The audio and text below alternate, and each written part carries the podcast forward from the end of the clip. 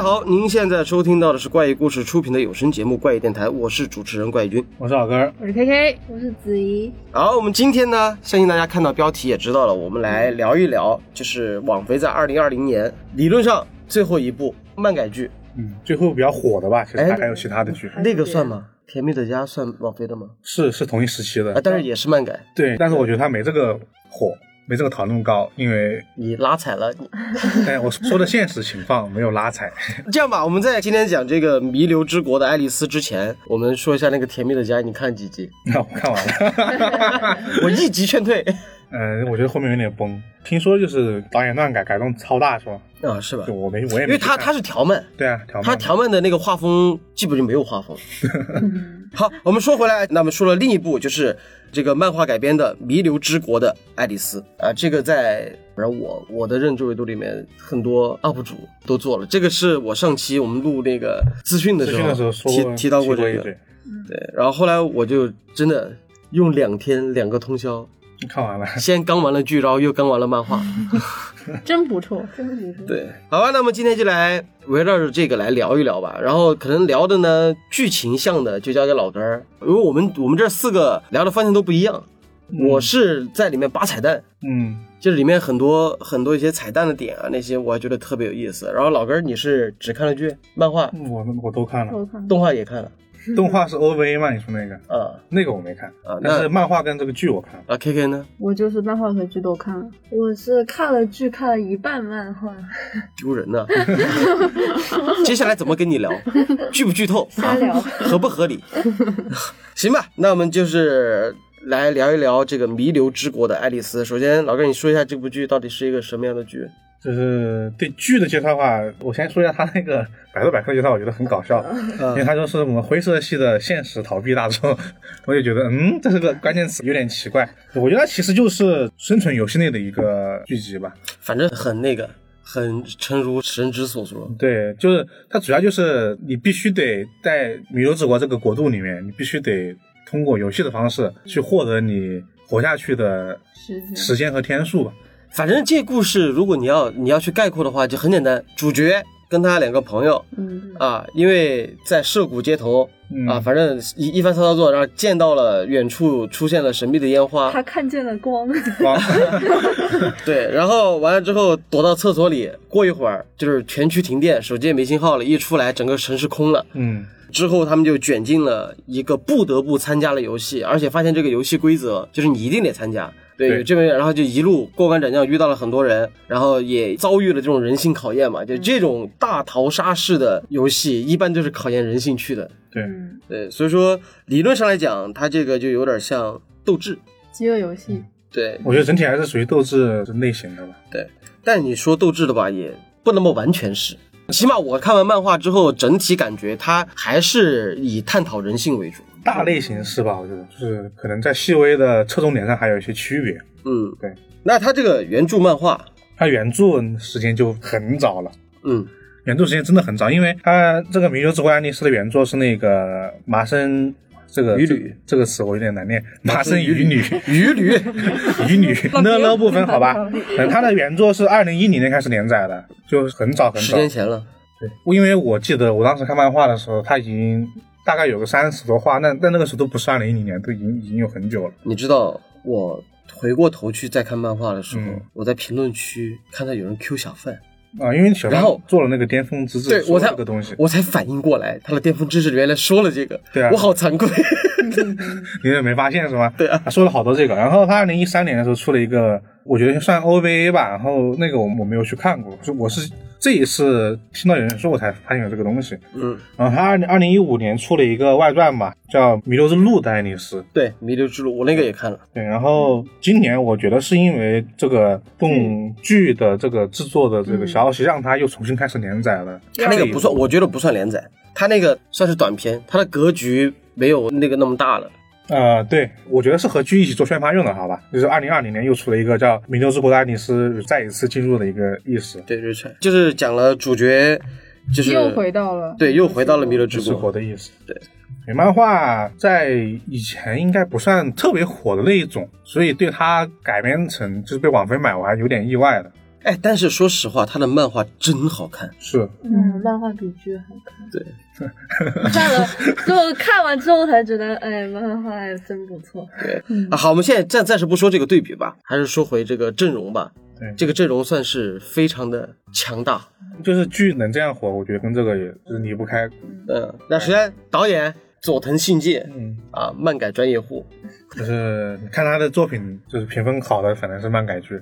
反正他导演过的作品有啥呢？《王者天下》《死神》嗯死亡笔记》《请叫我英雄》《杀戮都市》，然后甚至是前段时间爆出新闻，网飞要改编《水浒传》，对，而且《水浒传》是科幻题材，对，不是不是那个我们所理解的那个《水浒传》，他们对我们的这种作品改编挺大，因为《王者天下》其实是一个讲战国时期的，对，战国时期就是韩信啊那个，但是他改编的已经新新故事了，已经是一个。对，但是你觉得佐藤信介，你像《王者天下》，对吧？嗯。质量是好的，《杀戮都市》我看我觉得也挺不错的，哎，这个请教英雄也挺好的，就对。是丧尸那个，对啊。然后，但是问题就来了，死神咋就是那种？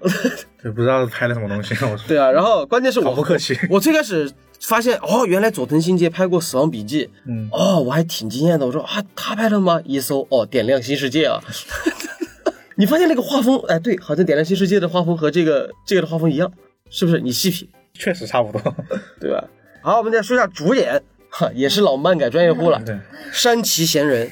这个人就是漫改小王子，好吧，真的因为是。长得帅他就是很适合那种，因为漫画大多是少年角色，对。他的脸就是那种少年感少少年感强的脸。但是很多人都说一下子没认出来是那张脸，对，因为山崎贤人他还演过《死亡笔记》的 L，对哦。但是是剧版的，对。然后四月是你的谎言，嗯，JoJo 的奇妙冒险，男主，齐木楠雄，男主，王者天下，男主。阿宅恋爱可真难，也是男主，我牛啊！全是男主。对，就这个就真的是，而且这几个人类型差很多，对。对就是这刚刚说这么多剧的类型差很多。反正还别说，就是齐木楠雄和 JoJo 的奇妙冒险 两个画联风，联系不到一块，对吧？然后《死亡笔记》里面的 L 加上这次的男主，但是他那一瞬间就是第一个聪聪明的一瞬间，对聪明的一瞬间，就是从怂到一下啊灵光乍现啊，妈操靠！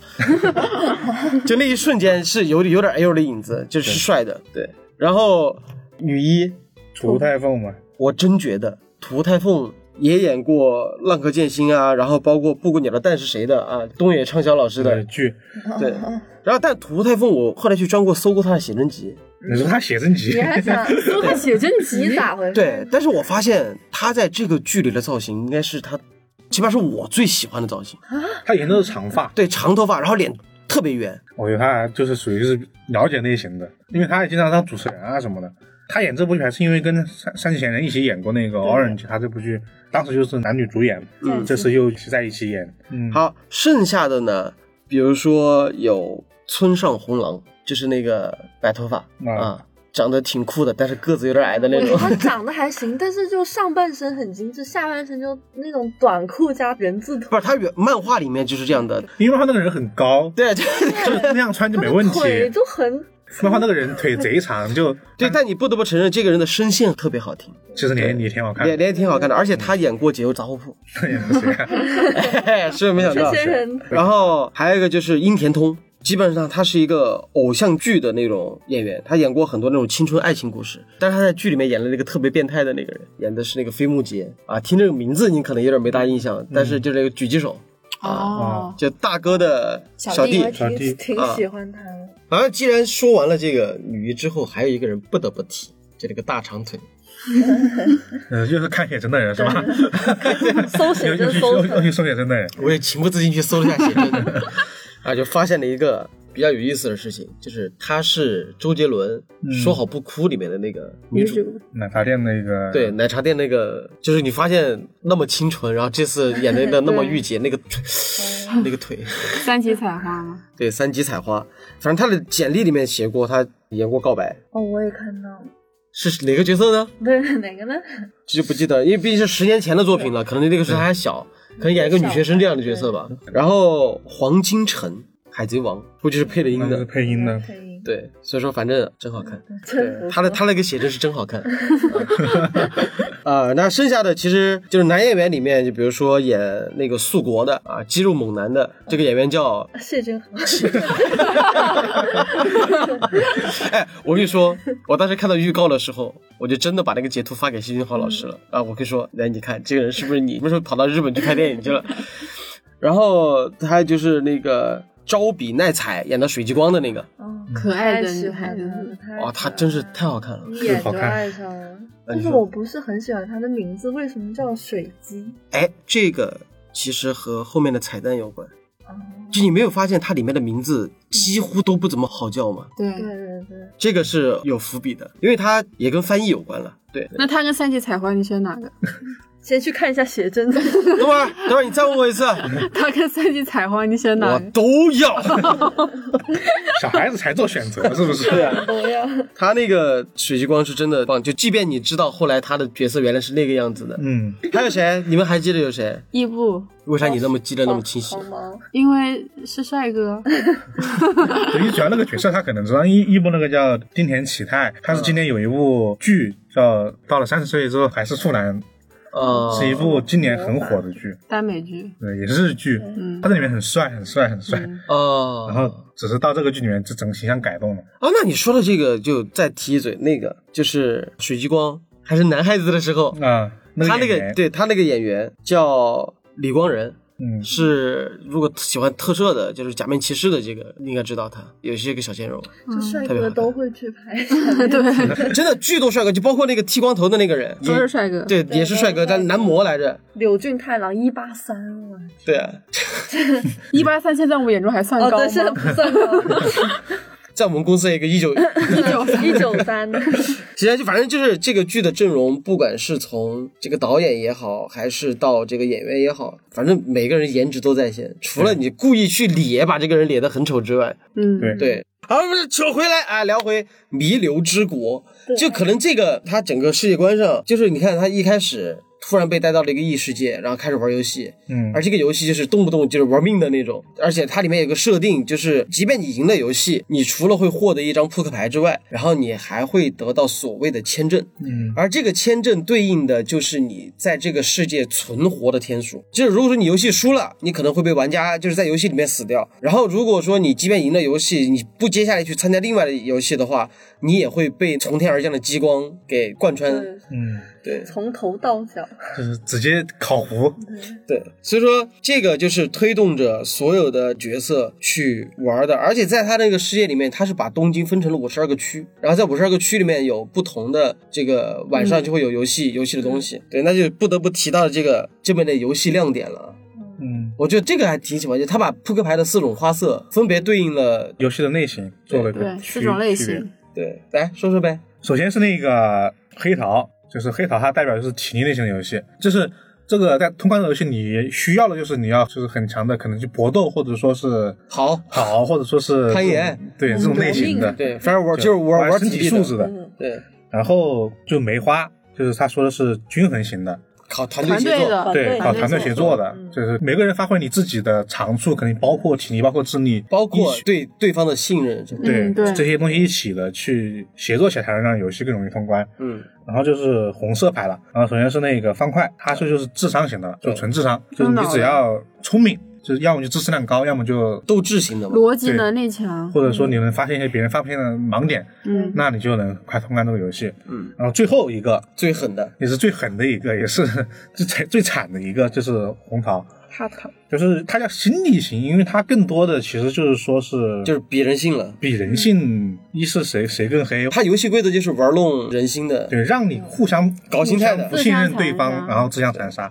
但这种设定让我就真的觉得眼前一亮，像是方块，如果是纯比智力型的话，那就是赌博默示录；如果纯是桃心、红心，那就是其他游戏。其他。游戏，对，如果是这个黑桃，那可能就是大逃杀、饥饿游戏。对饥饿游戏。啊。那如果是梅花，那就是啥？那 是英雄联盟。什么？撸啊撸？我觉得就说几个这这个东西合起来都。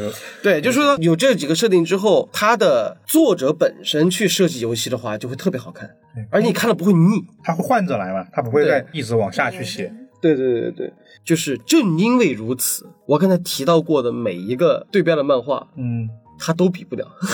嗯，对，有没有这么觉得？他不是把一个类型挖掘到极致的，嗯，对，他更多是综合的给看不同的。他就是一个梅花，对，他自己就是一个梅花。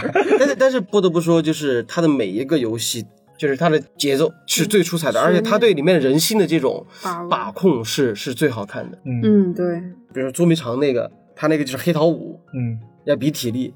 就是怎么讲？你单看游戏规则的话，其实你觉得不咋地。想了想，就是为什么那个人会隔那么远，死命去保护那扇门？嗯，对，那就大家猜出来了。然后完了之后，你你就会觉得啊，可能没有和别的所谓的斗志漫画那么刺激，但是它这个真正的刺激点是建立在于它扣人心弦那个节奏感，对，就是节奏。嗯，主要是还是因为我觉得它跟其他区别在于说，它有一个给的推动力太狠了，嗯这是会死掉的。嗯，像我们刚刚说的《土陌生度》其他游戏没事就欠钱而已。你听这个话，你是 你不差钱啊？你这是？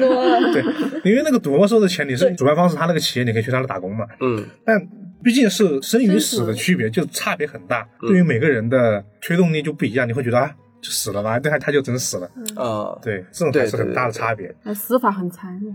对，行，那既然刚才已经说到这儿了之后，我们就快速过一下这个剧的大概讲了个什么故事吧。我来吧。嗯。好，故事的第一个章节呢，就是三个主角团，一个是男主，就是我们的山崎贤人演的这个叫有希爱丽丝，啊爱丽丝，爱丽丝，爱丽丝，爱丽丝，对，然后呢，第一听就是爱丽丝了，就爱丽丝，对，然后他算是一个富二代，对。吧？对然后反正就是对妈妈去世了，然后自己也挺丧的。然后他有两个朋友，一个是黄毛啊，酒吧。是在酒吧里面，然后另外一个呢就有点窝囊，他是一个银行职员，叫张泰。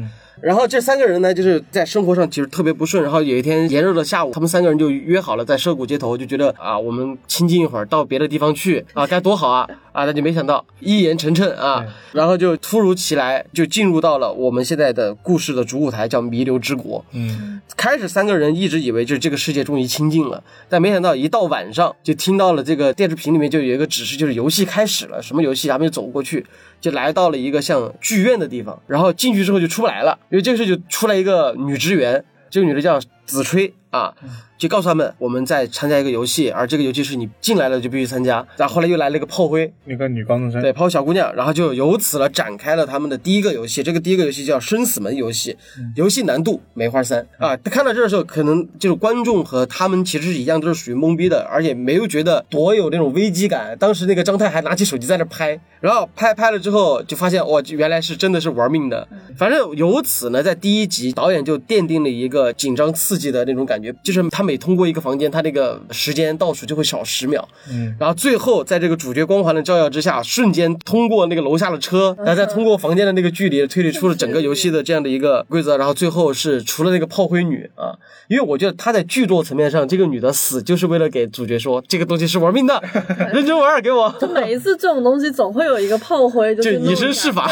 对就像告诉你们这个东西后果如何嘛。对对对对，然后九死一生就逃了出来然后逃出来之后呢，他们觉得哦，好了，这个游戏已经做完了，我们赶紧走。但是这个时候，那个子崔就告诉他们，你们走不了。然后同时又来了一个炮灰，啊，对，又在说如果你们走了，哎对，然后因为他们当时手机上收的就是签证是获得签证多少天，他们不知道什么意思。然后这个时候就来了一个炮灰，就告诉他们我签证到期了。然后不想活了，对，话音刚落，从天而降一束激光，又给他贯穿了。可是如果他们一开始就不参加游戏，他们还会有这个他他会诱导诱导你，就是进入你只要进那个地方，你就完蛋了。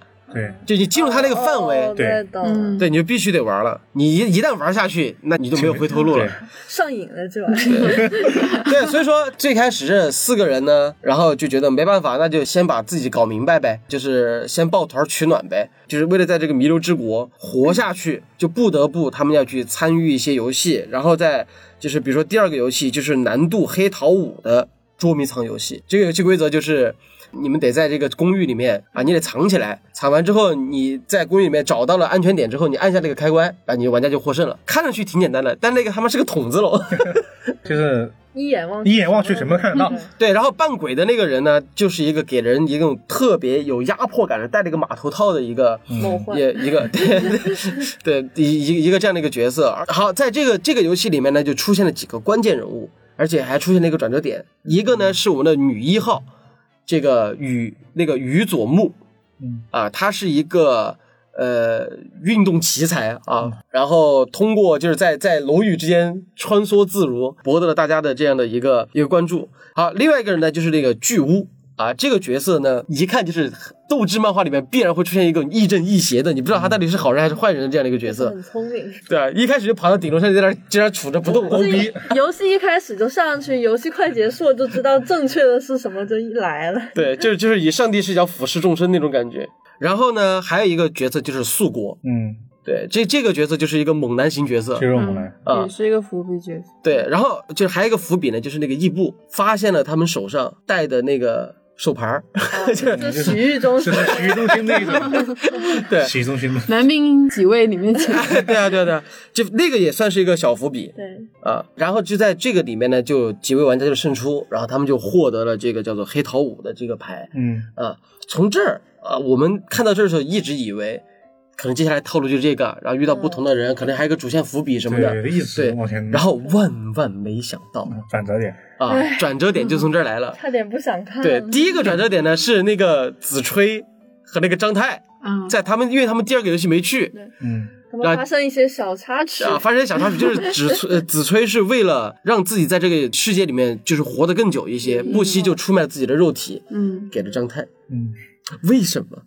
对只有 因为只有张太会 接受这个行为。对，然后呃，这几个人呢觉得啊，只要能够团结下来，应该能在这个游戏里面活下去。万万没想到，迎来了第三个游戏《狼爱上羊》。狼爱上扬是开心。对这个游戏，就是我们第一次，因为我们从第二个游戏就知道了这几个扑克牌的类型嘛，就知道了哦，原来红星是搞心态的。所以说，我们作为观众看到是最不想看到的就是这个成绩，但没想到第三个游戏上来就是这个。就是朋友们互相搞心态是最难受的。啊，对啊，然后就是他们四个人就是玩到了一个红心七的难度的这个游戏，也算是躲猫猫游戏吧。对，他那个游游戏规则我总觉得有点没搞懂，你们谁知道？就是因为是四个人参加嘛，就会有一只狼和三只羊。嗯，他们的这个游戏的通关条件呢，就是最后是狼的那一个人叫做 Game Clear，就是他会游戏通关，就只有这个狼会活下来，其实他三只小羊就会立刻死亡。然后他们就是会会戴上一种头套。然后呢，那个头套呢，就是你的眼睛只要看向你的另外一个队友，目光对视，然后你的那个队友就会变成狼，他就会变成全场那个唯一可以活下来的人。一开始我们会觉得说是羊躲狼的一个这样的一个游戏，嗯游戏但其实实际上应该是狼躲羊，因为狼才是那个唯一能够活下来的人。对，所以大家就开始对这个能够成为狼而开始展开了一些追逐。其实主要就是因为只能活一个，重点就是只能活一个。残忍的是他们四个四个人只能活一，四个人是朋友，只能活一个。对这是最搞心态的地方，就是这。然后就在整个过程中，通过各种煎熬、追逐，然后迎来了一个巨大转折。对就是主角他们在第一集立了一个巨大 flag，、就是说他们说的是如果丧尸来了大概只有啊、大概谁会活？然后就说呃，应该是那个伊布伊布会活吧，因为伊布那么能打。然后伊布就说了一句，就是不管怎么样，你是最后活下来那一个。对啊，真是对，然后就就就立了个 巨大 flag。对，啊，就团灭了。但在这儿其实埋了一个未来的一个小伏笔，就是当所有人开始发现对视之后，狼会移动到别人身上的时候，子吹想都没想，当他变成狼的时候，转身就跑了。嗯对，嗯，对，这个也是未来的一个伏笔。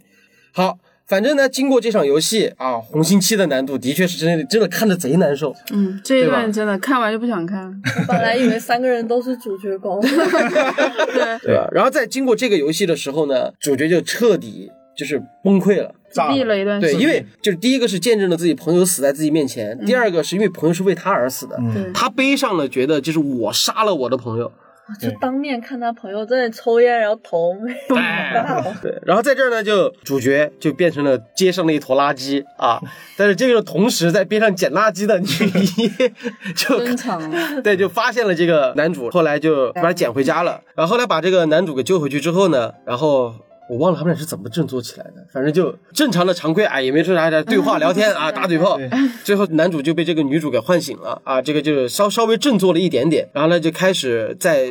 尝试了在这个弥留之国去生存，但是觉得这样生存下去也不是办法。然后想起来，对两个人就突然想起之前看的那个手牌啊，对啊，就开始通过一系列的排查追踪啊，就发现这个东西的确是一个有个组织，就很多人都是在抱团去玩游戏的人啊，就找到规律了。通过这个规律呢，而且还有一个细节，就是他们当时拿的一个对讲机。嗯，对讲机里面就很说了一个地方，海滨。是伊布给的那个信息，就是说跟他说你一定要去海滨，那里会有答案。就实现对对对留下了一个信息。然后伊伊布就说你一定得去寻找那个答案。嗯，然后就通过这样的一个排查啊，终于发现找到了这个传说中的海滨，那就真的是一个度假村。真度假村，天堂度假村。对他们到那儿是很快就被绑起来了 啊，然后就发现啊，原来这个地方其实就是有点像一个乌托邦这样的一个形式，就是停留在弥留之国的这些人。就是为了共同进去玩游戏，啊，就留在这儿了。然后这里面的负责人叫 Number One，叫帽将。帽将啊，帽将这个人就说是我是这儿领导人啊，就是我们这儿建立了一个乌托邦。为什么要这么做呢？是我们要共同协作，因为我发现了个秘密，就是我们要如何离开这个弥留之国，就是得把扑克牌给凑凑齐。嗯，对。就弄了一组墙出来，就说啊，我们现在已经凑齐了多少呀？差几张几张几张。对。然后呢？送一个人出去。凑凑齐还只能有一个人活下对。对，顺位往上。对，天选之人啊，选一个人这样出去，然后他就变成这儿的王了。然后剩下你们那个人呢，就是就是我的这个游戏规则就是能让你们每个人都能活下来，而且就是又能获得扑克牌，然后呢，你又能在这享受糜烂的生活，因为这个地方的确酒池肉林的啊，就挺糜烂的。然后，然后这个主角呢就被留下来了。就待在这儿了，因为他觉得这个主角有点东西。嗯，因为后来发现那个巨巫他们也在这儿，因为他通关了红桃七，对，有点东西。对，就觉得他有点东西，就想把他留下来。然后在这儿，主角和女主留下来之后呢，就会发现原来他们这个里面还有一个组织叫武斗派。啊，对，有点像是和帽将他们是对立的，对，然后就是各种以暴力取胜啊，就各种武装自己，嗯，啊，战斗力强，而他们的头领就是素国。Score，啊，也就是在那个捉迷藏游戏里面出现，硬莽把那个码头那个莽死的那个人，就是老坦克了，不打拳，真是不打拳。然后他手下就是大家尤为深刻，就是一个拿着枪的人和一个背着刀的人，嗯，啊，一个是脸上打满了那个钉子，然后另外一个是脸上纹满了纹身，是个光头。这才我们才发现哦，原来是他们就有这么一个组织架构。然后接下来就是到了一个众生相，就中间其实过了很多游戏，就比如说九根火柴去玩 bingo 游戏，嗯，你只有九根，但是你在在这个黑暗的房间里面找到那些多少个数字完成 bingo，然后手挂在那个塔吊上，那个是也是个黑桃游戏啊。然后完之后还有什么追老虎啊啥的，就是很多小游戏，对，就各种游戏。然后主角呢跟着大长腿 啊，还有水鸡，因为接下来都是他们这个在海边的这些人了嘛。去玩了一个游戏叫灯泡游戏，里面呢就出场了，就比如说大长腿啊，这个大长腿叫做安离，然后呢另外一个就是水鸡啊，这个水晶呢是一个脏辫妹妹，长得特别可爱，嗯，然后我们知道她是和那个巨巫走的特别近的，然后永远穿那个比基尼，嘴里叼一根棍子，啊，然后还有一个就是帽子戴着帽子的那个小哥，小哥之前是在对，之前是在捉迷藏那个游戏里面被他救了，对被主角救了，他他是第一次玩。啊，他自己那个是有点像主角的懵逼状态，就是哦为什么我在这儿？为什么你们在玩什么？碰到主角的运气当然好，对，分了一点给他。啊，里面就又出现了炮灰。对，说游戏规则是，反正就是你也去判定哪个开关是正儿八经点亮了这个灯。然后，但是呢，你们现在所在的位置呢，就是全部都有水，临近水的一个部分的时候接通了高压电，只要碰到水，你都得死。然后有个人不信邪去摸了一下，啊，真死了。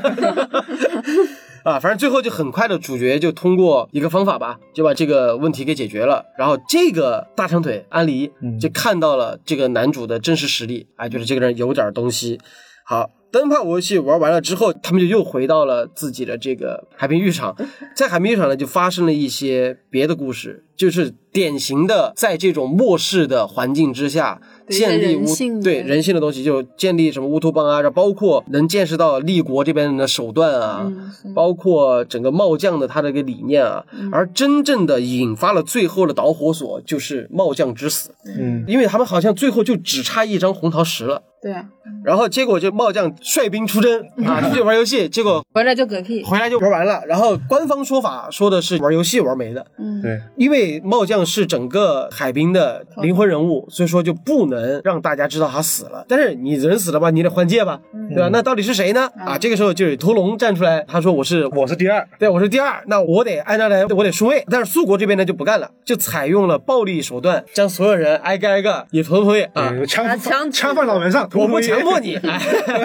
那个是真的搞，对，然后就最后就素国就变成了海滨的领袖新新的领袖，新的领袖，但是他他用他的嘴来说，就是我是这个这个国家的新皇帝。嗯，而这个之后，巨无开始拱火，对，拱火主角去偷盘，对，拱火主角，因为他好像知道了保险柜的位置和密码，他知道密码，但不知道保险柜但不知道保险。柜在哪儿。哦，是后来知道他。是让男主去以身试法，然后才知道了在哪里。老阴逼了，啊好，反正呢，就在这样的情况下，男主就被抓了，然后被打了半死。嗯，还被囚禁了起来。而且在这个时候，这个海滨所有人都觉得是一个乌托邦，是一个安全地的地方，变成了游戏游戏场景，整个海滨都被换为对没有一个人就变成一个鸟笼那样的一个感觉，每个人都是游戏玩家了。而他们要玩的游戏就是难度红桃十的这个游戏。就是最后缺那张牌，对，这个游戏很简单，就是在这里面有一个女孩被捅死了，胸部中刀，对。啊，然后他们得找出杀害女孩的凶手，得把它放到那个火火堆里去烧了，烧掉。就找女巫嘛，对。就是后来把这个女巫也烧掉，他游戏就结束。但是问题是谁是呢？谁是杀了女巫？这么多人，对，那么多人里面谁是呢？我看到这儿的时候，我原本以为啊。大家还会有商有量的来再推理一下推理一下，但是没想到苏国那边直接来个猛的 杀，就除了我们的人，就是我们武道派，除了我派的人都不是，就杀一个丢一个是呗。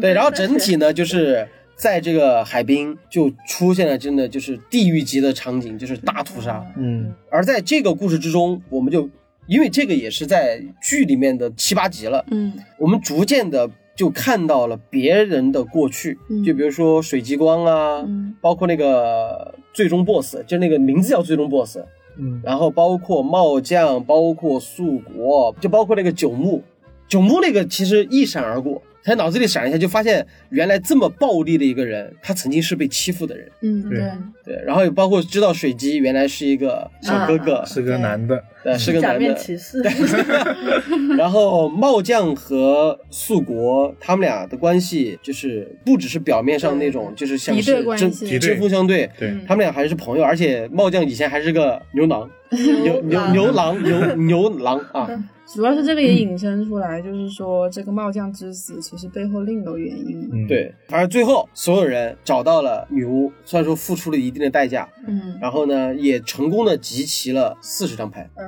嗯，游戏就来到了第二阶段。而这个时候，我们主角这边虽然说知道女巫身份的时候的关键点是，其中有一个女孩站出来，那个女孩吼了五个字，就是我是发牌员。嗯然后话音刚落，从天而降一道激光，就把这个人给秒了。对，出现了一个新的角对，色，对，然后就就发现一个新词儿啊，发牌员到底是什么呢？啊，主角这边是不知道的。然后，但是他们之前和巨巫，就那个白头发那个那个帅哥，他们就有推测，这么大型的游戏里面，一定是得有游戏的背后的策划人在里面的，要不然不可能这么了解。对，尤其是这个红心十，又是那种特别搞心态的游戏，所以一定得有策划人在里面，嗯，就混在这个人群之中了。嗯那这个人到底是谁？然后这个是这个女孩的这个发牌员这个身份一说出来，大家知道这个发牌员绝对不简单。然后那个主角这边通过这个女孩，他们之前进入到弥留之国之后，用手机拍的东西，嗯就找到了一个秘密基地，而这个秘密基地里面人全死了，就只留下大屏幕。嗯，而这个时候就出现了一个让我们觉得算是有点反转的角色，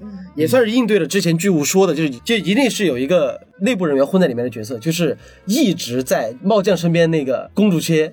啊，那个叫未来的一个女生，她原来就是这个游戏的幕后的一个主持人，但是问题是她到底是什么身份，我们还不知道。不知道，啊，随着他巴拉巴拉巴拉说了一大堆啊，就说恭喜你们，欢迎你们来到游戏的第二阶段。而在这个整部剧集里面，从来没有出现过的人头牌勾框 K，就在这个时候，随着这个热气球出现在了这个城市里面，然后主角们就迎来了第二阶段，而我们的这个剧集的第一季就到此结束了。对，他也知道有一批人是什么弥留之国的国民，啊，对对，就是到底国民的身份是什么？到底是什？么？然后我们玩家的身份到底又是什么？而且为什么那些人都死了，就留作了我们第二季的所有的悬念。就慢慢揭开这个世界观。对啊，这是我们这个剧的大概的一个情节。对，但说实话，我当时刚看剧的时候，我觉得哎呀，真的好棒，好棒，好棒。但是直到我看了漫画，更棒，更棒，就是更棒。剧剧确实也挺棒的了，对，但是可能和漫画和呈现上还是有一些区别。是的，不一样的地方嘛。嗯，对，那接下来我们就聊一聊漫画和这个剧的一些相同和不同吧。对，嗯，对，我们就就是主要还是以游戏为为中心嘛，然后顺带聊一些其他的区别，因为游游戏也包括了一些人设和嗯对是本身的规则嘛，嗯啊，对，反正首先第一个游戏就完全不同，就不是一个东西了就。要不你们来介绍一下吧。我来介绍一下吧，因为漫画里面第一个游戏它不是生死门，它叫抽签游戏，那我反正我当时看的时候就就 是有点没看懂。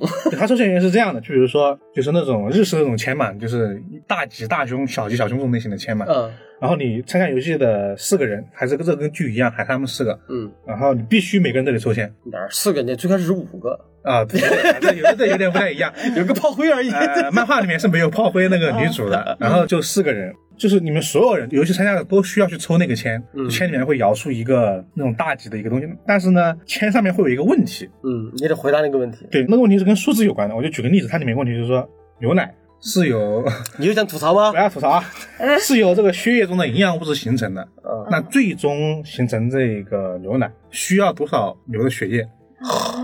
这我早死在那儿了。然后这种，就是这个数字关键点哪呢？为什么要回答呢？你回答这个数字的正确与否，就是和实际数字的差异的区别之后，就会从空中的某一个地方射来很多火箭，不是那种火箭，是那种涂了火的箭，那种射来火箭，是 刷礼物的，不是那种，不是那种超大型的谁的火箭啊。然后这个火箭会直接射到你们所有人就在这个地方嘛，周围对，这样你必须要躲，然后他会把你烧死，也可能会把你射死掉。嗯那这个游戏就会涉及到每个人的性命，嗯这就是这样的一个游戏吧。然后它最大的那一个难度在于说，它最后一个问题太恐怖了。啊，最后一个问题就是全世界现在有多少多少人？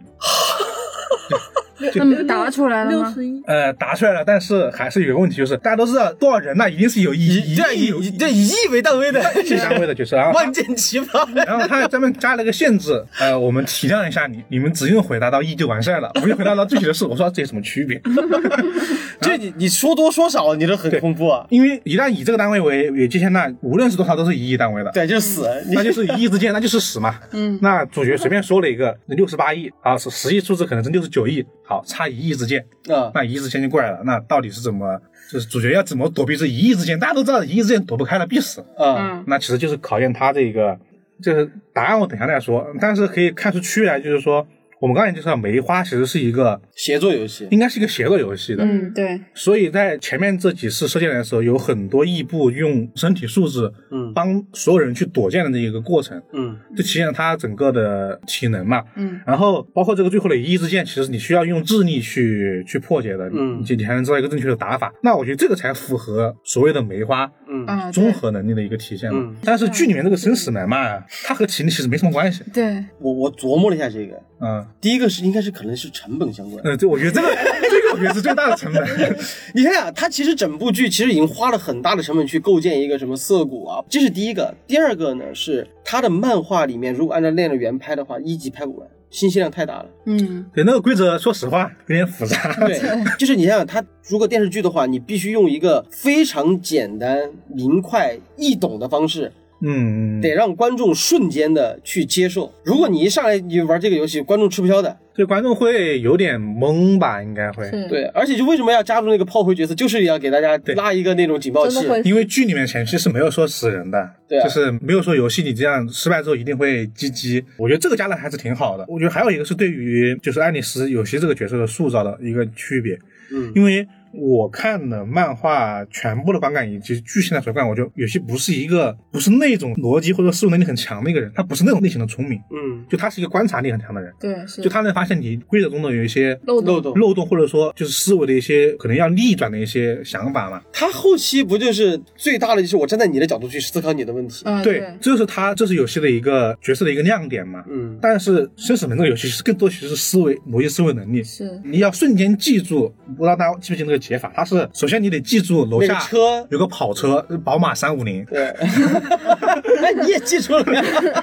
是我这是后来才看的嘛，啊，这个车是四点九九米，然后你能算出整个大楼大概有四个车的距离有二十米。他同时还看了这个大楼的紧急逃生图，是个正方形，而且还把它记住了。他还记住了，那就是二十这就是搞得好像很高智商。对，然后算出二十乘二十之后，再看这个每个房间大概是通过它的步行车量是六米，然后那六米上一边长，最后只能放三个房间，就这样一堆计算，你知道吗？这个人很聪明，他这一段，如果你只看一遍的时候，你会觉得爽。是这，就是哇操，原来是这个样子，哇，你好 牛逼。你好牛啊！对，但是你后来回过头来再想想，就是各种太刻意了，就各种没必要。而且我一直在想，就是他们不是每次开门是往里冲吗？你把门打开，你把门打开，不 就完事了吗？第二个，很多人吐槽一点，为什么你你非拿先先拿头去撞呢？对呀、但是我后来我强行给他圆了一下，嗯，就是你一定得人进去之后才能知道他到底是生还是死我。这个确实，我觉得我觉得可能是物体上不能展现出他的房间到底危不危险。对，但这个还有一个就是日剧本来就这么夸张，撞开门头先进去。热血，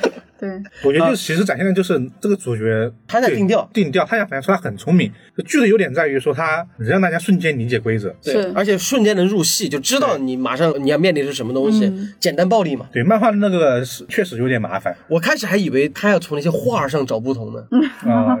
那个画，那个画我就有一个槽我点，我以为那个画太有意思了。一个是二次元的一个画嘛，就是一个那种还有一个就是那美少女嘛，一个个是一个死神那种比较西方的画，好像我我记不太清有人说的，二次元那个门开的全是死门，啊，有人说啊，原二次元只有死路一条，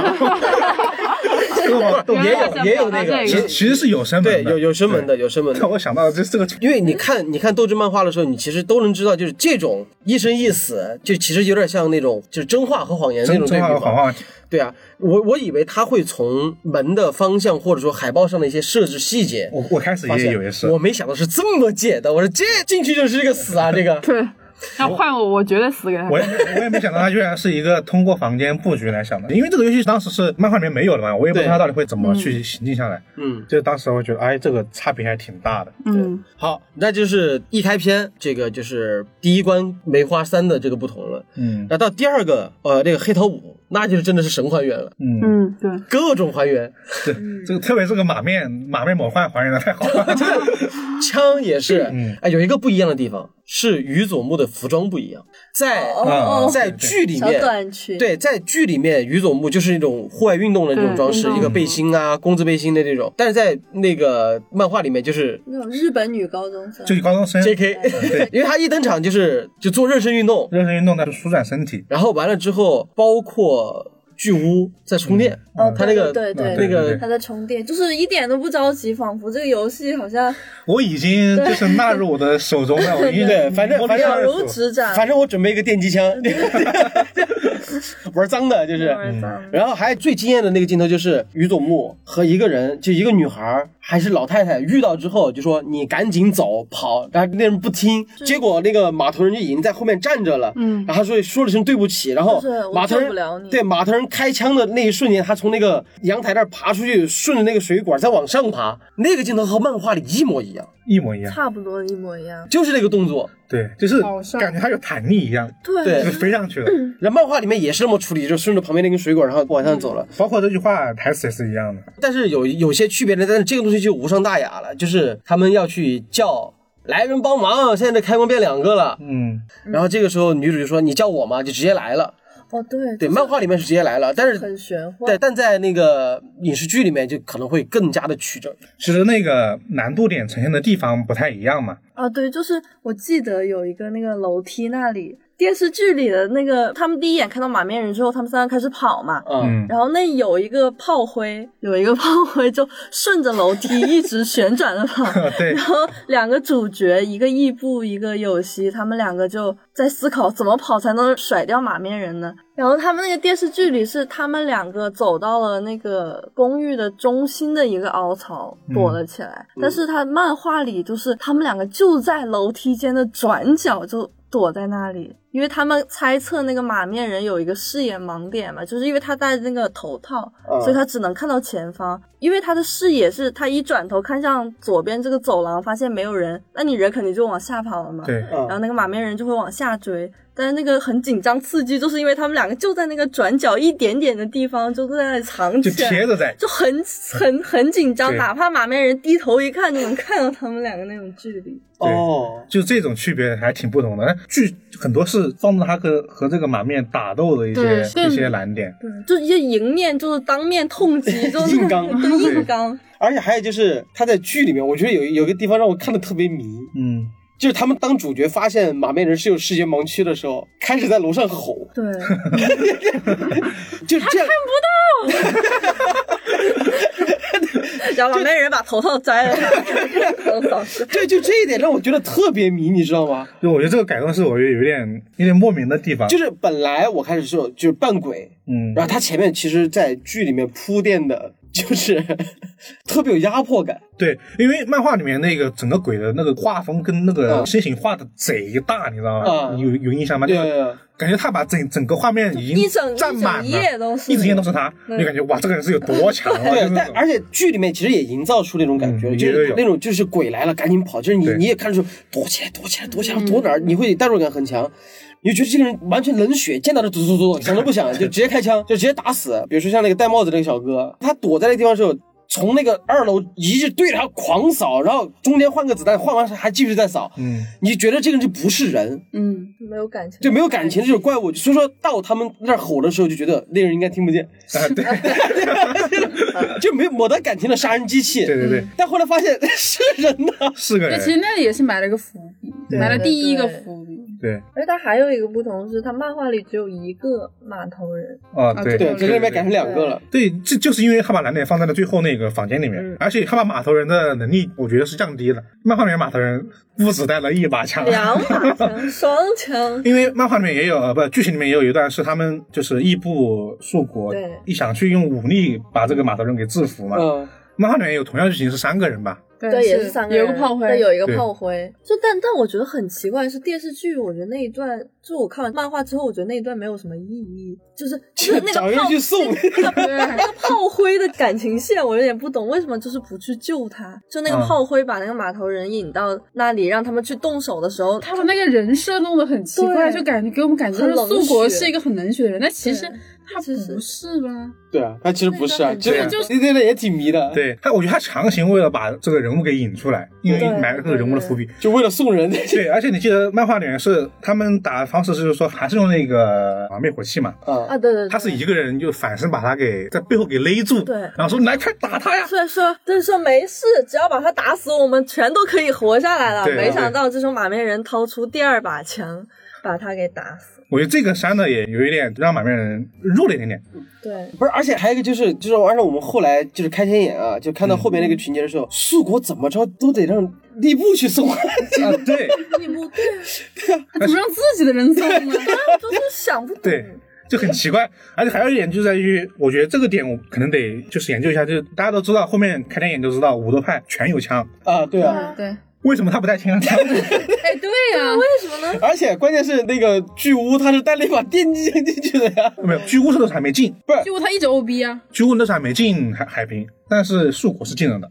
哦，对，因为巨乌没有，巨乌那时候没有，对对没进，对对，他没进我觉得正常的。但是那个时候树果他们是有这个，对他有，对，只有他那说明他进了海平，那进了海平，那可能应该就有枪。他们是初创团队，什么叫金海杯？他就是创立这个乌托邦的。那这样，你这么去应援，就是他打败了那个人之后，他把那把枪拿到了，也有可能，对吧？拿到就是觉得武装的必要性了。你要应援的话，应该是也是应该是也不是时间点很早，他们那时候还没有那么多把枪，因为其实那个时间点其实过了很久嘛。这个游戏到他们进海边，其实过了很久很久。但是漫画里那个巨物他有一把枪啊。是。就很奇怪，就是各种这个地方矛盾点，他让我真的让我想到了那个武松。周泰，三国杀里面那个周泰不屈，身上中满了箭了，我要把你刚死。但他这个形象塑造确实挺好，让人感觉到树国这个人压迫感，对，就很猛。你还记得他们在进海滨之前，他们不是在游乐园里面打老虎吗？啊，对，一拳直接打飞了。好了，这个真武松。对，好，我们这个说明上这个说的挺多了了，我们再赶紧到下一个红星期啊，红星期这个就是狼和狼爱上羊啊那个游戏。对，我觉得这个算是很忠于漫画了，但是他就是人设完全就是立了两个人设的。对，游戏规则都是一样的。对，子吹他把他这个角色丑化了，其实他的漫画里面没有这么。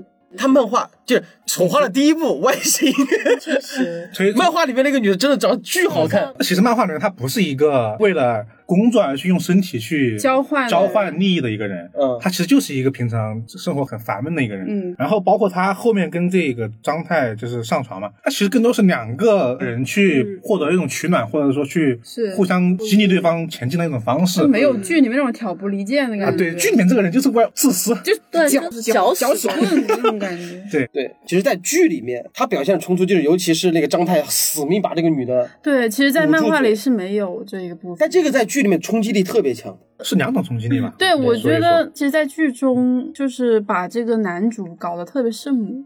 就是他男主变成狼之后，他开始疯狂跑到一个就是隐蔽的地方，然后说：“我躲在这个地方就是为了找到能够最优解，就是什么所有人都救下来的一个解法。”然后他就躲在那个地方一直不出去。嗯，但其实，在漫画里面，他跑到那个地方是因为他是不想救任何人的，他当时心里特别阴暗，他觉得这些人都不该活，就应该是我来活，所以他才躲到那个地方的。哦，是这样子。其实漫画里面还是有一段每个人的转变，就是每个人讲道理，怎么可能每个人不想活嘛？是啊，那每个人都都想活，那一定会有一些在我们看来不是那么就是奉献的这种举动。对，那话就把所有人这种举动全画了一遍。是，那剧里面就把它弱化了。对，嗯，就但其实他在漫画里面是一个很就是复杂的一个人，是一个很复杂的，其实就是人身上的复杂性，剧做的会更加的直接。对，包括刚刚说这个子旭这个角色也是，因为漫画那个角色就很复杂。这个人，嗯，你就做成剧里面这就很直接嘛。那我就是一个我自己考虑的一个人嘛。哎，而且这里面不是就说张太他在漫画里面其实没有母亲进邪教这块儿。对，没有。我觉得这个正好我们可以把三个人设全说一下啊，三个人设全改了嘛。嗯，对。呃，张太他其实就是家里面他的父亲就是一个属于失败的人生嘛，就把自己钱拿去投资融资，然后全亏了，他就会觉得自己就是一个跟父亲一样，将来一定一无所成的一个人。嗯，然后是个高中生。嗯，然后有些也是个高中生，他只是一个无所事事的高中，每天知道打游戏，然后。他家里面爸爸就是一个应该是校长，然后他记忆力学习贼好，就是那种，嗯，但是他就喜欢搞一别的。对，所以说两个人都是高中生，嗯，然后义布其实是自己开了一个酒吧，是。为了自己的母亲吧，因为他母亲呢经常会跟一些很乱七八糟的一些男人在一起，然后他自己开酒吧是为了养活整个家嘛，嗯，然后他和这个游戏是小时候的同学，整个人设都改了。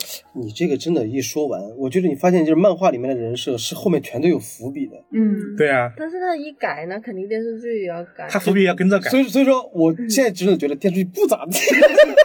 就当时我在看电视剧的时候，我跟老哥聊，我们在看那个躲猫猫的这一集的时候，他说其实漫画的冲击力会更大。我当时还不信，然后我看了漫画，说对，他说的没错。因为剧说实话，因为假如你把漫画抛开来，那冲击力也很足，因为包括各种那种情绪挣扎都有了，但就是不能比。漫画的反差感会更大一嗯，我觉得他可能漫画把阴暗面更扩大之后，让这个对比更加的强烈了。嗯，好，然后这个就是算是一个章节段落吧，就是主角的一个分水岭了。对，之后呢，主角就遇到了女主于佐木。这儿呢，刚才我说漏了一点，在剧里面，他们俩还经历过一个隧道里面的距离游戏。对，但是这个原著的隧道游戏是在魔女游戏之后出来的特别篇。而且这个特别篇没有主角，但，没主角，其实他是格外的人物，这是漫画的一个特点。嗯，就是漫画没有看过的听众朋友们，可以大家说一下，它漫画它是以扑克牌的名字来作为章节名的。嗯，梅花几的一，梅花几的，然后二什么三四，每个牌都讲一下。对，然后到那个地方的时候，突然出了一个特别篇，然后比如说就是这个隧道游戏是梅花四，然后他就会说正式的游戏我们暂时告一段落，接下来我们进入特别篇。嗯，然后。特别讲完之后，那我们回到正片继续，就他就会这种感觉，就是他会让你觉得他这个特别篇安插的不突兀。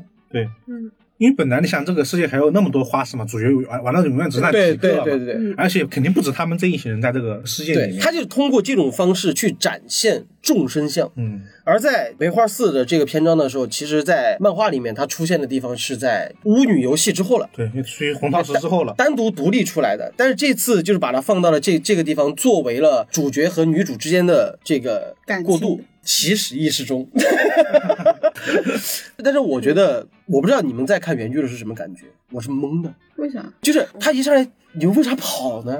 嗯，就我第一反应就是，你距离不是零吗？剧里面没有解释清楚为什么他们会觉得距离越大就是在对，就是因为他们觉得梅花是体没有，但是他的那个梅花四的那个篇章里面。就漫画里面，他们是要闯关的，是啊，就是他会有一个被动，让你觉得你自己要往前走。对，我觉得这是区别。漫画里面是设了四个关卡，对，就是他会让所有参加者会以为，既然有关卡，那那就得往前走啊。对对对，然后前面才是终点，所以才会往前跑。对，在剧里面的这个设计，我觉得这个东西纯粹就是给主角镀光的啊。对，这里可以给大家讲讲漫画那个地方，就是漫画里面其实每个人物也有一部分的那个人设的人物是摘到了剧里面，就比如说看照片那个女的那个，就是那个人。物就是说，疯狂玩心机，搞死了队友，最后跑到终点，嗯，发现原来我得回头，嗯，结果是这个游戏最后两个很弱的人活下来了，活下来，而另外那个弱的那个人就是纯粹的天选之子，对。对，这这这是第二部里面会出现的人了，这两个人哪儿都没走，反而活下来了，就让人觉得特别唏嘘，而且会有一种绝望感，就是我拼死拼活舍掉了一切，我最后跑到这个最后，你告诉我我该回去。对，嗯，已经来不及，而且他的那个结尾是不是被水淹，也不是啥，就是爆炸，嗯，就是他们那个最后躲在车上，经历爆炸之后，他们后面那个门是通过那个爆炸的冲击力把那个门给冲开了，对，他就通关了。也是一种残酷性嘛，他就是他让我感觉这里面所有游戏都是是在玩弄你，对，这种感觉，就是策划人就是想对策划人就是在玩弄你，看开心这种感觉。但漫画里面就真的那种绝望感就特别强，而我们回到这个剧里面的时候，就会觉得哇，主角简直。太牛了！对，他要不回头就推个摩托车回去。但是我有一个问题，他推着回去之后，那豹子去哪儿了呢？就没放。一旦一改，它就要涉及到很多逻辑上的问题。重点是我其实我犹豫的是，他推这个车，它真的能够跑回去吗？其实我最大疑问是这个。其实它速度绝对会比以往慢。对，绝对会慢。而且因为它最后全是水，就是淹过来嘛。嗯。就那么大的水，这个车应该没啥用。哦，就直接让冲没了是吧？对呀。你会不会淹进去啊？因为漫画里面水只只会到一半的。哎，反正好看就行了，纠结啥呀？我就一直在问他推车回去为什么没有遇到豹子？淹死了吗？主要是那女主跟另一个男炮灰坐在那里，看到那个门都关着，他们还不思考一下 要不要回去，就坐在那里干等。我是真的搞不懂。他他们有一等时间嘛？我觉得他们思维是时间到之后门会自动打开，他们在那等。但是不得不说，我是觉得我最不满意的就是那那个片段，嗯，bug 太多了。对，其他地方我觉得都改的都其实还还是挺好的。对，但那一段有点刻意，就是想一显说男主这这个游戏的规则还是那种很妙的点，就是就是其实意识中嘛。对，就还是这一句话。其实他不放男女主，其实就搞一个特别篇章，其实应该大家看着也。但是他要通过他想通过这个让他们到达海滨。对，而且而且还有一个就是完成人物弧。对，因为主角是刚好经历过丧失朋友之后，他自己不是说了吗？他说我我不想再让我看到任何朋友死，所以你让我回去吧。他其实更多的是人物塑造上的一个改动，就是必须要让主角去完成这个回去拯救他人这个举动。对对，因为他毕竟是刚刚从这个。悲痛中，悲痛中回来嘛。假如还是跟之前的想法一样，那肯定就不行了。就是看这三个人的人性光辉，因为我本来以为那三个人也会窝里斗，但其实他们就为了各自的哦，对，而且他们对另外三个人角色也画的挺好，就是互相帮助这种，真的就是互相互相帮助的朋友，愿意为朋友牺牲。但就是因为这样，对到那儿那一下才好，真的好绝望啊！看到那儿，对对对，所以说这种状态，我觉得在剧的层面上来讲，唯一给我留下的特别的观感就是跑。没 这个脑！我当时怎么拍的？我说这个脑日剧了。他那个女主就真的是感觉她就就跟装了马达，但我看着累啊！我说我要，换我早死那儿了。真的。你说跑还想到一个比较好的个展现人性的画面，就是分水河。哦，对吧？哦，那个分水河就是马拉松的那个中中途，就他们觉得准备的水有毒，只带。而且等会儿让他们先喝。我还想知道那水到底有没有毒，就不知道啊，因为这是新加的。在理论上应该没毒。我也他故意把玩家毒死，那没意义。发牌人发牌人是有对对，但是他展现的说的这四个人的互相帮助嘛。但是就是三个男的有希把那个杯子递给第二个人时，那个人喝了两口，然后再递给第三个人，那个三个人喝一口，回过去了，居然杯子里还有水。真的，真的 无底洞。主要他不是那种。喝一口停，他是那种 咣咣咣咣咣咣，然后关键是他是喝完之后啊，火过来了，看一下旁边的人给了，他给出去那个瞬间还听到里面有水声，就觉得哎差不多见底了吧，这个还有里面还有，好，这是中间这个距离游戏了，嗯，好，那到下一个，下一个就是他们要去海滨了，对，这一块有什么不同的地方？整个海滨游戏。好像没什么大区别。我觉得这个是属于所有里面就正常过的。对，属于是改动最小的一个。基本上游戏的原始的有个改动，那幅画换了。对，他们保险箱那个画，对，就是保险箱应该在哪？哦哦哦，在画里，在画的那个后面嘛。对，那个画画换了。漫画里是比较露骨吗？不，漫画里就是一堆你不知道是啥的东西。啊，对，不好说的，你无法形容。对尤其不好形容，就把它换了一个好形容的画。然后还有一个区别就是那个大长腿妹子，嗯，在漫画里面从头到尾没摘过眼镜。对对，但是到后期了，他才把眼镜摘下来的。对剧里面不会不让他不摘的，对对，觉得我们好看。对，包括它整体的逻辑，包括就是说这个魔人究竟是谁啊，以及这个游戏怎么胜利，包括这个树国的整个举动。嗯，但那个，因为我看完了剧了，我说我很想知道后面发生了啥，嗯，我就不管你前面画了啥了，所以说我才从这儿魔女这个游戏的时候往后面看的。嗯，还有几个分镜在漫画里面都一模一样。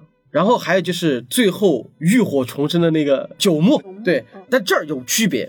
我当时看是他不是被那个巨乌，嗯，给不是射下去了吗？嗯，对。然后完了之后，你看剧的时候，你一直以为那个人他烧不死也摔死了吧？嗯啊，高度在楼顶。对，但漫画里面你知道为什么吗？他摔到游泳池里面去了。哦。所以说一没烧死，二没摔死。对。你看剧到这儿的时候，其实。好像有点感觉是前面没铺垫，到这儿我必须铺垫了，所以说在这这后面几页疯狂查回忆。对，然后在楼下这一块是水激光对那个秃头，嗯，那秃头不是最终 boss 吗？嗯，回闪回去的时候，其实也是和剧里一模一样，但有一个不一样的地方是解释了他为什么那么厉害。就是他自己在之前和剃了光头之后有去学，就那种剑道之类的东西，有刻意去学过，所以说才会那么厉害。在在剧里面，你又觉得莫名其妙，就那个人剃了光头之后找了一个纹身师，一纹上就武力值全开。对对，这一个宅男怎么会这么多？这完全没解释。但是在漫画里面就有讲清楚他们为什么那么厉害，给了很其实把很多细节都拿掉了。对。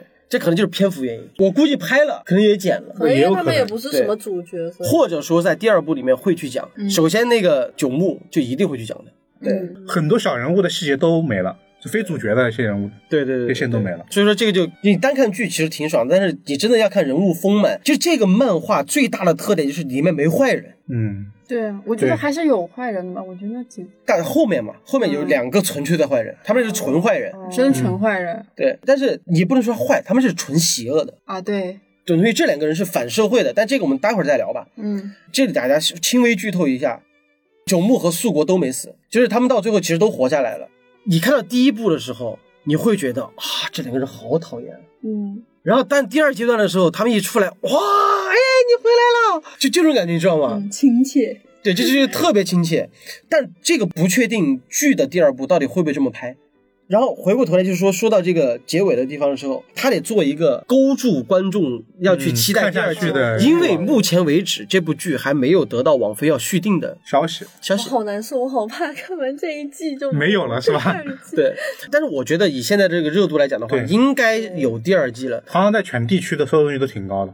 然后就是在漫画里面的结尾，就是告诉大家，你们现在把四十张牌就是收集齐了，我们现在得紧急开会。嗯，得去把这个游戏规则再想想，赶紧怎么弄。然后呢，这个时候就说中场休息，就中间又是有一个合家欢，就是所有人从海滨出来之后一起聚会啊、玩呀，就度过这种难得休息的时间嘛。这里面就出现一个梗，水姬就跑去跟人说。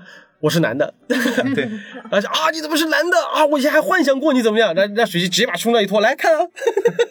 就漫画里面有这么一个，而且直接还说了一句我印象很深刻的话：你是不是因为我是男的就硬不起来？哎，对，然后他说他一脱就啊，我该死的反应，对，漫画里面会有这个，展现一个很温馨的大家增进感情的一个，对，不可爱，真的就是不是不可爱，就就挺性感的刚，嗯，对，所以我在想那个。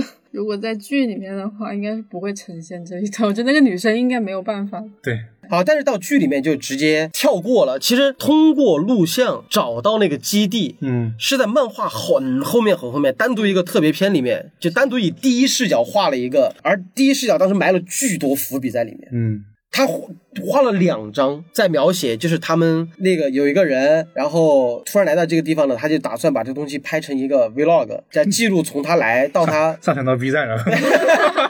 萌萌花，我到现在还记得他的名字。剧里面是萌萌花，但是漫画里面是另外一个人，他就全都到尾拍，就包括到了那个社区，结果后来就面对到了那个黑桃 K 嘛，嗯，对，黑桃 K 出来就基本上就团灭了，他就觉得自己不甘心，想活着，巴拉巴拉，而且在漫画里面还有一个非常。常大的一个伏笔，是有个女的正准备给他说那个烟花其实不是烟花。嗯，对，说到这儿，啪一枪打死。那那是什么？哎，等一下再说。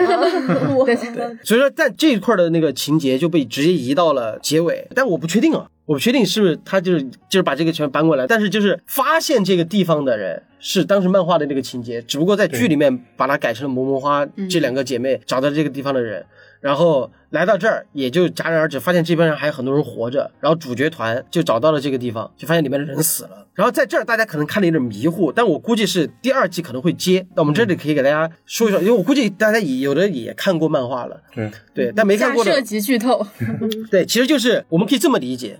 第一阶段就是四十张数字牌的争夺战，而争夺战的游戏的战场上有两个势力，一方是游戏玩家，另一方是发牌者。嗯，好，那我们就给大家轻微的剧透一下，就所谓的发牌人这件事儿吧。嗯那 K K 给大家介绍一下。就是发牌员呢，其实如果是看了剧的人的话，应该也知道，就是在那个 vlog 里面他有说，说他是设计游戏的人，也就是游戏策划人。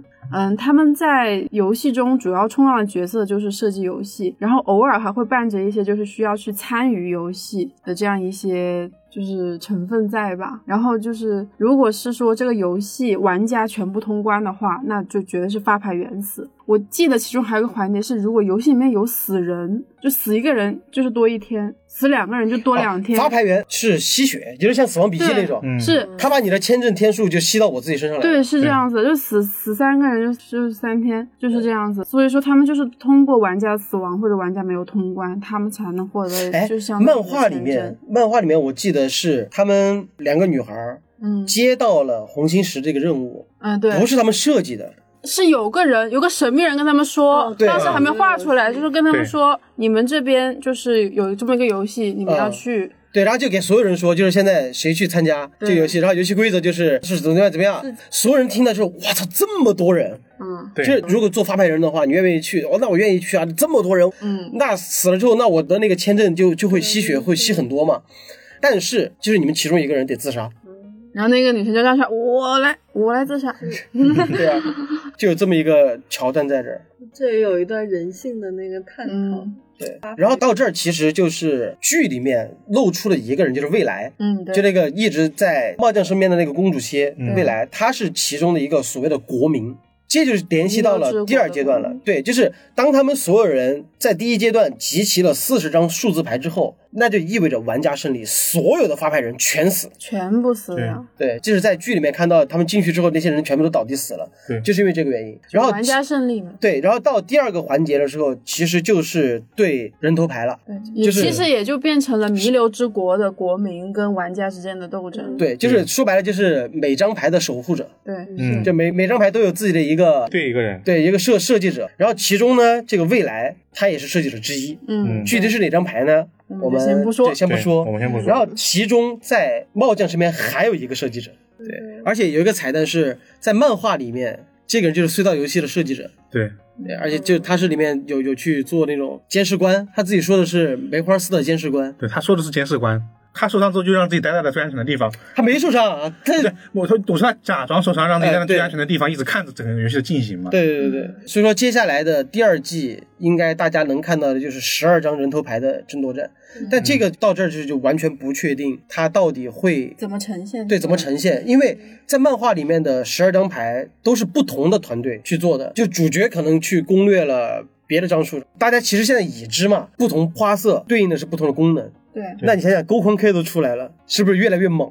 对，我觉得最难的可能还是后面这个改编这个游戏的，游戏还有就是整体的人物，我是觉得我因为我如果他第一季这么玩的话，我很害怕我最喜欢的那个环节就没了，因为后面还新增了一些人物。嗯，对，最重要的就是我们就来到了最后的讨论了，就整部剧上聊了这么多，它的整个点来讲，对我们来说其实是好看的，嗯对。但是你说它烧不烧脑呢？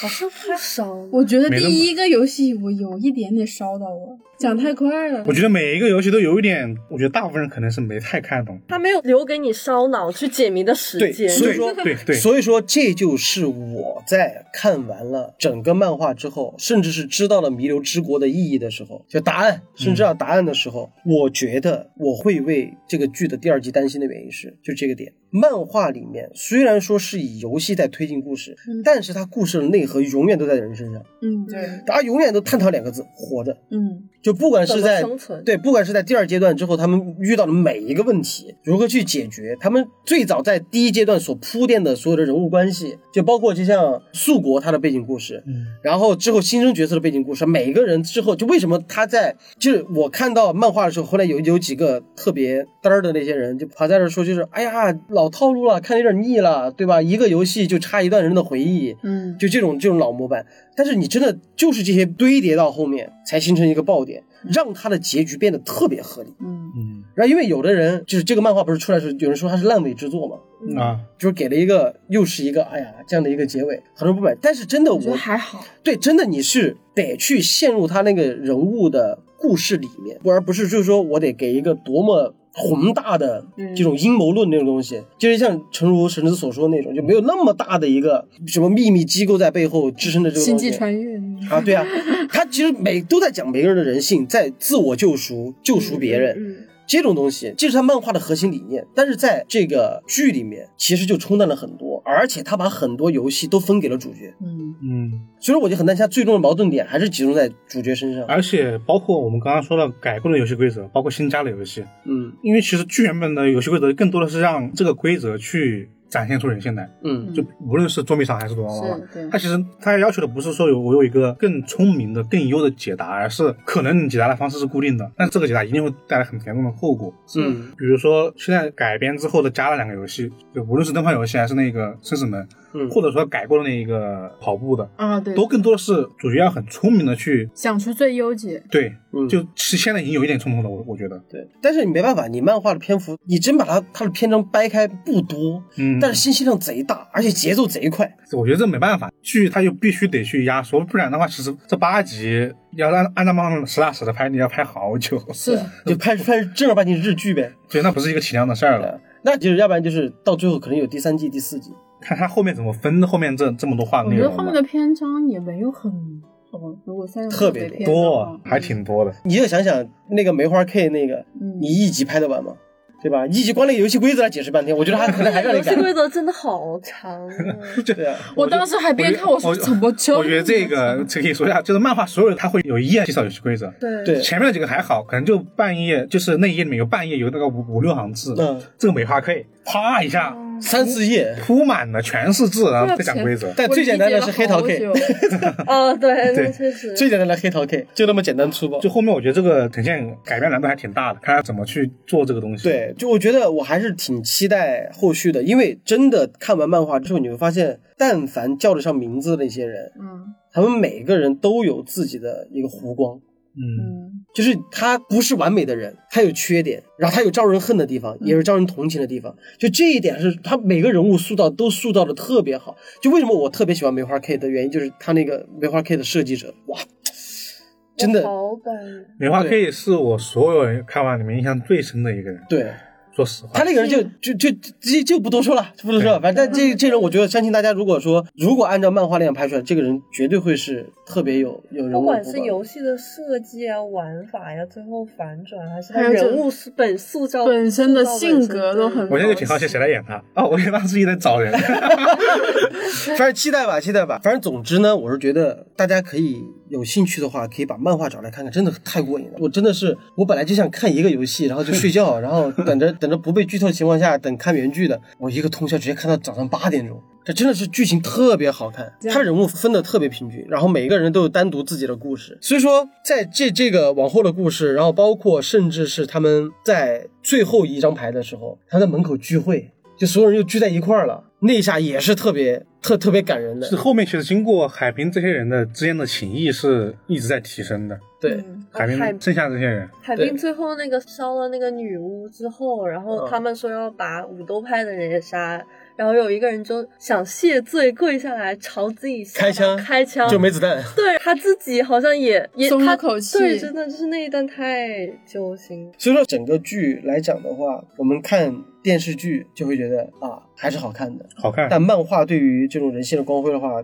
描写这入木三分，真是好。对，毕竟是一个，我觉得改编它总会删减一些东西。对，说到这儿呢，就不得不给大家扒一扒我我所在里面找到的一些彩蛋了。嗯嗯首先第一个就是弥留之国的爱丽丝。嗯这个名字最早大家都觉得有点莫名其妙嘛，后来我们往后看着就知道，弥留之国就说的是他们所在的那个个世界里面。世界然后爱丽丝呢，就是其实你回过头去看有希那个他家门牌阿丽素，嗯，对，就我觉是得应该就说的是他。对，就是爱丽丝的谐音。谐音嘛。然后呢，这个有希有希，你看差点就是说出了有希穿有希，对，就大家都是这样，都这样称呼他的，都都叫他爱丽丝爱丽丝老师。对，就是一个推理作家叫有希川有希，也是被人称之为爱丽丝老师，所以说这个就也等同于这个爱丽丝的名字嘛，这个无可厚非。而看过漫画的人其实都知道，那个宇佐木他的日文翻译过来就是兔子，啊，就发音是一样的。啊，就是《爱丽丝梦游仙境》对，《爱丽丝梦游仙境》里面的兔子。啊，然后这两个一连接起来之后，我们再把这个东西和《爱丽丝梦游仙境》里的关联起来，你会发现，爱丽丝从她掉进那个树洞之后，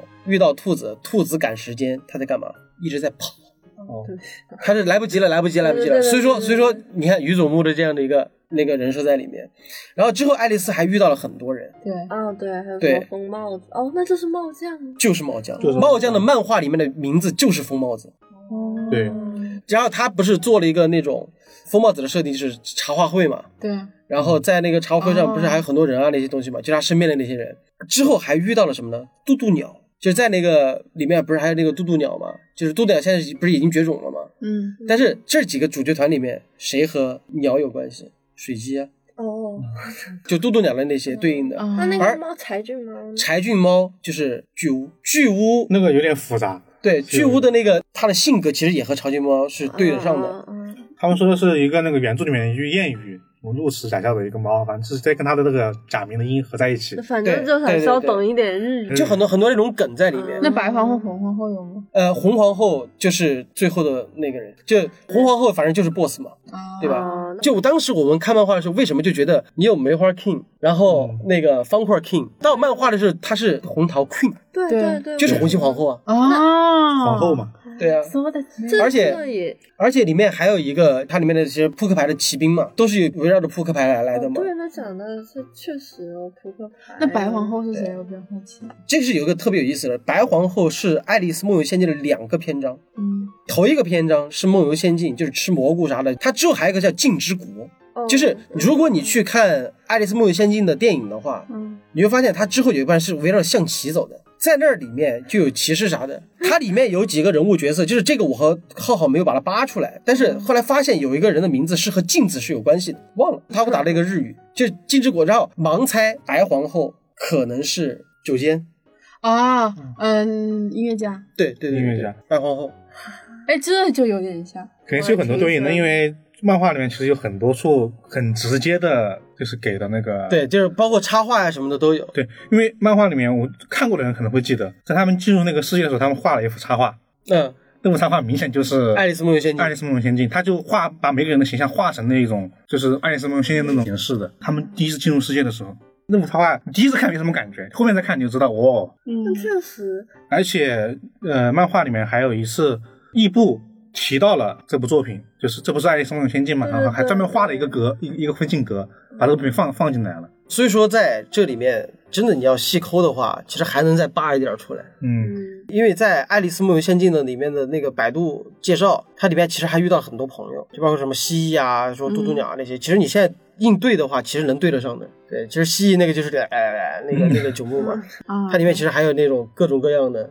所以说我们这顺着下来的话，就是能够知道，再往下细了就可能有点剧透了。嗯嗯对，就是它的《爱丽丝梦游仙境》的整个设定，它其实是和这个漫画是基本上是重合的。但当然，我们这个东西不是你想的那样啊，对不是你想的那样啊，不是差不多异曲同工，但是不是你想的那样。可以借此自己揣测一下。对对对，然后等不住你可以去看漫画了。对，对我觉得因为真的漫画比片子会精彩，但是也不否认整个片子的成功。对对是很好。对，还是如果说你我不是原著党的话，我单看这个片子，它毕竟还是有这部剧带领了很多人在去看想去看那个漫画。对对对所以说我自己是把他的漫画所有全部看完了，包括《弥留之路》。嗯那个外传，但《弥留之路》这个东西就没法给大家介绍了，反正主角是个女的，对，也叫爱丽丝。断了腿，对，但是和《弥留之国》的这种游戏的生死决斗不一样，是一个比较短的故事。嗯然后如果说把《弥留之国》比作成一座城的话，它的弥留之路就是更像是一列车，嗯，嗯对，就是像旅行那种感觉，所以也也是不一样的好看。好，反正这部剧来说算是比较惊艳吧。嗯嗯，但是回过头来，我就必须想说一下，诚如神子所说的，第二部有消息吗？嗯，多半没有了。我觉得这种这种很早以前拍的这种剧都很难得，因为说实话，这种剧已经这已经很多年没有了。嗯我我的印象里面是这样的，然后就上次我们在资讯里面说，真是枉费钱多啊，就愿意去挖这种剧来拍。嗯因为我发现这部剧的评论里面，很多人没看过这种类型。其实当时欺诈游戏其实还是在一部分人里面在看，就是一些对这种类型没什么感兴趣的人是没看过的。但这一部剧明显就好像辐射了一些之前不看这种类型剧的人。其实首先第一个就是现在很缺这种，应该说高智商的戏，就是不是侮辱观众智商的。对对，对，然后第二个呢是本来网飞的品质，再加上现在大家看烧脑的东西越来越喜欢看这个东西了，哎对，嗯再加上不管是公众号也好，还是 UP 主也好，大家会推，对他会打一个烧脑标签。对，让观众去看这个东西，就只是在往外推它嘛。对，对，然后但这个东西就会有一个必然会出的所谓的鄙视链，就是原著党会说，哎呀，不行，对，你们把它吹上天，这但我觉得没必要，真没必要。嗯我我觉得还有种行为是没必要，就是专门去找这种游戏的 bug。我看有有很大一批人特别喜欢找这个这个游戏，哎，这边有问题，怎么怎么怎么怎么样？他他能怎样？他说了他的评论，他把它说成日语去给导演说呀，我觉得可以。就是比如说我们理性的探讨、吐槽，嗯当成聊资，我是觉得可以。你硬杠就对，不就不能把他说他就是差，然后把他就是我看了比你更牛逼这种心态就对，就有点不太好因为因为看到一条评论，就说白了，就是他说，你说你烧脑，你没有端脑好看。嗯然后你说你斗智没有，就是赌博默示录。然后你说你就搞心态，你没有其他游戏那么狠。但是我是觉得他的故事就是好在它的整体结构上。嗯对他探讨的主题，就是他的所谓的斗志啊，所谓的闯关玩游戏啊，所有都是在为他的要表达的主题观点所服务。它整体剧情是很连续的。对刚刚几个剧情其实整体剧情都不是很就真的，他每一部那个漫画单独出来，每一个游戏玩过来，你可能细品就觉得，哎，这儿有点问题，那儿有点问题。游戏王不是也是这样的吗？嗯，对吧？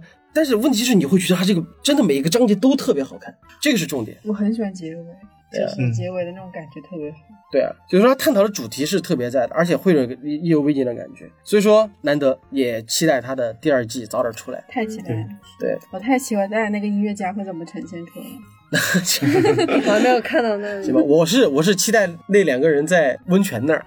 嗯嗯，但是后面确实真的我很多，我觉得原著上很多期待的地方，因为有了第一季的表现之后，你嗯更想它到底怎么呈现各种精彩的对画面和一些精彩的人嘛，或者这样，但是还是很很担心他会削做一些削减。嗯，我觉得削减我已经做好准备了，毕竟 第一季已经那行吧讲了这么多了。对，那行吧，就是我们就是期待他的第二季吧。嗯然后呢，到第二季出的时候，我们再继续来吐槽吐槽，来说一说，聊一聊，好吧？那么今天的节目，我估计 严重超时，反正我我是觉得超时就超时吧。啊，大家好看，太好对好看就多多聊几句。所以说对大家也希望大家能听得愉快。然后，如果你喜欢的话呢，可在下面评论下方留下你所喜欢的游戏和理由，还有你喜欢的人物角色到底是什么。那今天的节目就到这里结束了，我是冠军，我是老根。我是 KK，我是子怡，我们下期再见，拜拜。拜拜